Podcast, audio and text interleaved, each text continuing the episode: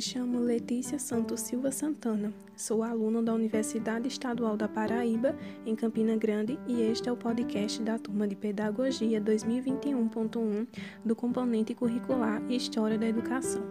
Nesse episódio, irei analisar e apresentar o objetivo das cartas de professores publicadas nos jornais da Paraíba no Império, no período de 1864 a 1889, além de compreender o gênero das cartas nos jornais e as características do professor no Império, e o intuito com que os professores escreviam e para quem escreviam as cartas. As cartas eram publicadas nos jornais. O publicador, Tempo, o Liberal Paraibano, Jornal da Paraíba e Gazeta do Sertão. As cartas abordam sobre diversos conteúdos envolvidos na instrução pública no Império, tais como pedidos de compra de materiais escolares, de pagamento de salários, de recebimento de mapas escolares, entre outros pedidos. O conteúdo desses jornais foi considerado na tentativa de compreender como eles se posicionavam e propagavam seus ideais, se situando não somente para o conteúdo por meio das cartas, mas para suas relações entre elas. Como fonte e objeto, as cartas dos professores representam a cultura escolar de uma dada época. As cartas tinham uma grande importância, já que era por meio delas que os professores encontravam uma forma de interagir na sociedade imperial e representavam a cultura escolar desta época. Utilizava-se desse meio para reclamar, protestar, agradecer ou ofertar seus serviços. Inseridas nos jornais, as cartas se caracterizavam, segundo Barbosa, pela, aspas, atividade socialmente extensa, cuja leitura era partilhada não pelos ausentes, mas por aqueles que se presentificavam na partilha que faziam da comunidade de leitores de determinado período. Fecha aspas. Sendo assim, as cartas eram dos tipos textuais mais comuns e importantes. As cartas eram constituídas com o objetivo de não só discutir questões relativas ao ensino, como também buscava solucionar problemas sociais e educacionais da época.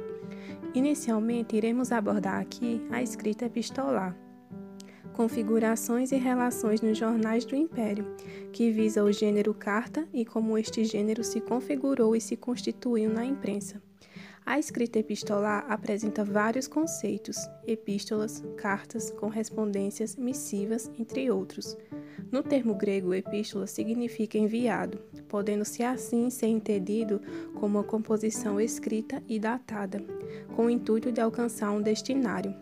Segundo Ceia, ressalta-se que a epístola se diferencia da carta e se aproxima da crônica histórica, pois vai além do utilitarismo das cartas comuns, tendo uma escrita mais formal. Serve para comunicar algo a alguém, reclamar, solicitar, solucionar algum problema, agradecer, dentre outras utilidades. Fecha aspas. Já a carta pode ser conceituada como uma notícia escrita, um instrumento de conversação que serve não só para expressar ideias, pensamentos ou notícias, mas também para compartilhar experiências vividas. A correspondência, por sua vez, é uma modalidade de escrita que remonta à antiguidade. Por fim, a missiva, sendo esta mensagem escrita entre o signatário e destinário.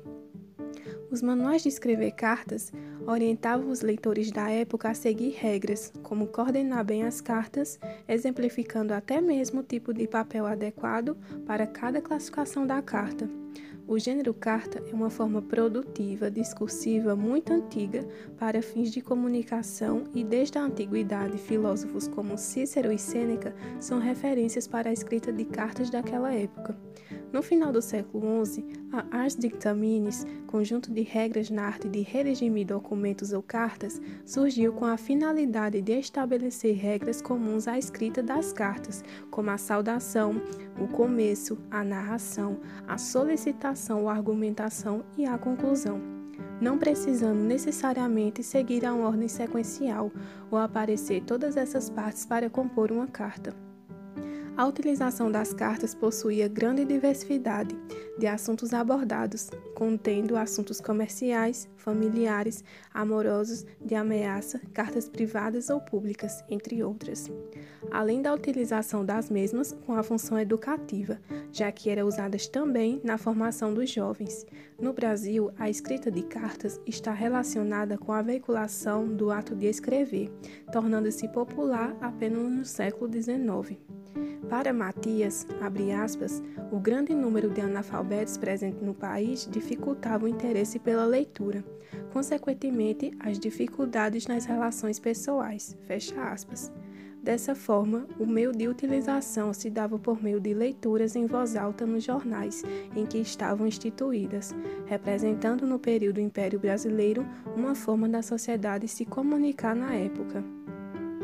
Ao longo do século XIX, os jornais foram assumindo um caráter educativo, pois influenciar o comportamento dos indivíduos era uma das principais acepções da imprensa por meio dos jornais.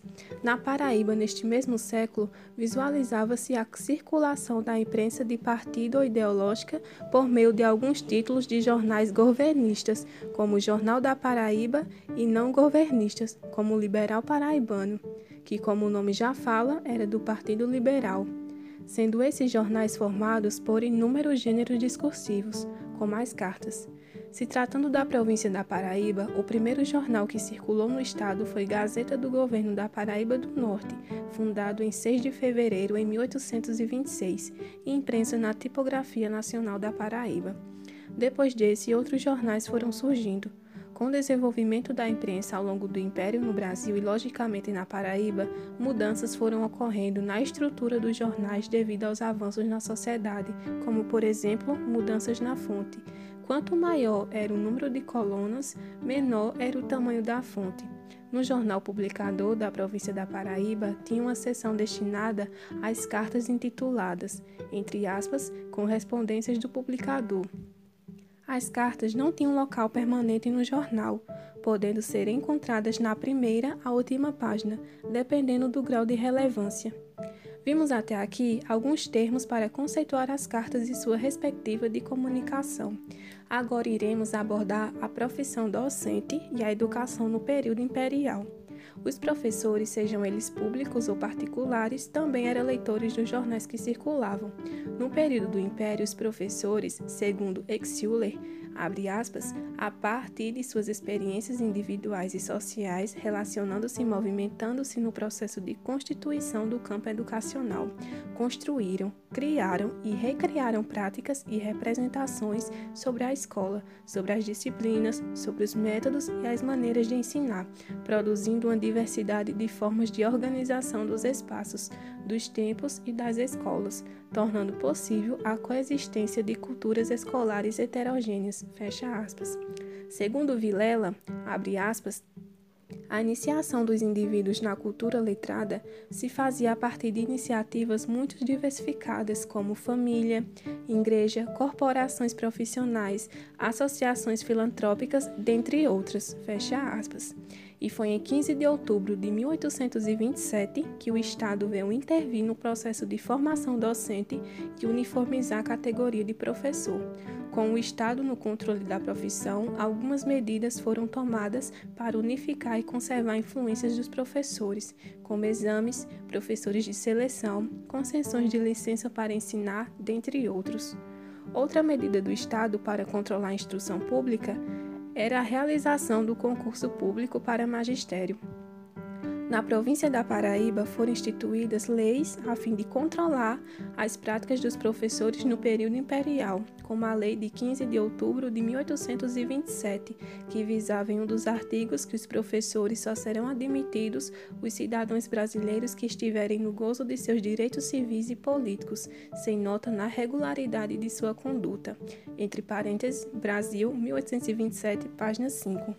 Quanto ao perfil adequado para exercer a função de professor na Lei de número 20 de 6 de maio de 1837, o artigo 11 promove que os professores e professoras darão aula duas vezes ao dia, principiando o trabalho das 8 horas até as 11 da manhã e das 2 até as 5 da tarde, sendo obrigados a assistir pessoalmente na aula durante o exercício. Essas legislações não eram todas regulamentadas e seguidas. Muitos professores traziam nas cartas gritos de resistência aos poderes a eles impogidos. Ao longo do século XIX, várias representações de professor foram sendo construídas, ora em um agente que comportava a nobre missão de educar, outra hora em um profissional mais controlado, servindo às finalidades do Estado. Como terceiro ponto, irei apresentar o professor como signatário das cartas nos jornais do Império. Nos jornais da província da Paraíba, os professores não apenas liam, como também escreviam para o jornal. Os escritos dos professores passam também pelos olhos dos editores dos jornais, os quais têm autoridade para publicar uma carta ou não. Muitos professores não apresentavam seus nomes nas cartas, mas intitulavam como pseudônimo, entre aspas, professor, caracterizando uma classe e o receio de sofrer uma represália. Os jornais do Império continham muitas informações de diferentes gêneros discursivos, como os editais, artigos, relatórios, entre outros, além de várias diferenciações e características dos demais. O jornal publicador, por exemplo, tinha impressão diária, com exceção aos domingos. Se apresentava em três colunas e tinha os gêneros discursivos misturados. Já o jornal Tempo era publicado apenas nas segundas e quintas, e os interessados em publicar anúncios que não fossem assinantes do jornal deveriam pagar uma taxa de 100 réis, e assim podemos ver que cada jornal tinha sua peculiaridade. Terminando os assuntos abordados nesse podcast, concluímos que as relações sociais no período do Império Paraibano e Brasileiro eram regidas pelas formas de poder operadas pelo Estado por meio das legislações e que as questões políticas e sociais de disputa pelo poder estabelecidas pelos jornais também se caracterizavam como indícios de que, de que o conteúdo das cartas dos professores era controlado pelos editores dos jornais, percebendo que as relações sociais eram muito complexas. Complexa, além da instrução pública mediada pela figura do professor, que era organizada pelos regulamentos criados no período imperial como forma de unificar o ensino e as práticas docentes e criar indivíduos civis e patriotas. Os assuntos abordados aqui foram retirados do trabalho de dissertação de Maria Jéssica Romão da Silva, da UFPB. E chegamos ao fim do nosso podcast das cartas dos professores publicadas nos jornais da Paraíba no Império, de 1864 a 1889. Quero convidá-los a ouvirem outros episódios. Obrigada por ter me ouvido e ter permanecido até aqui.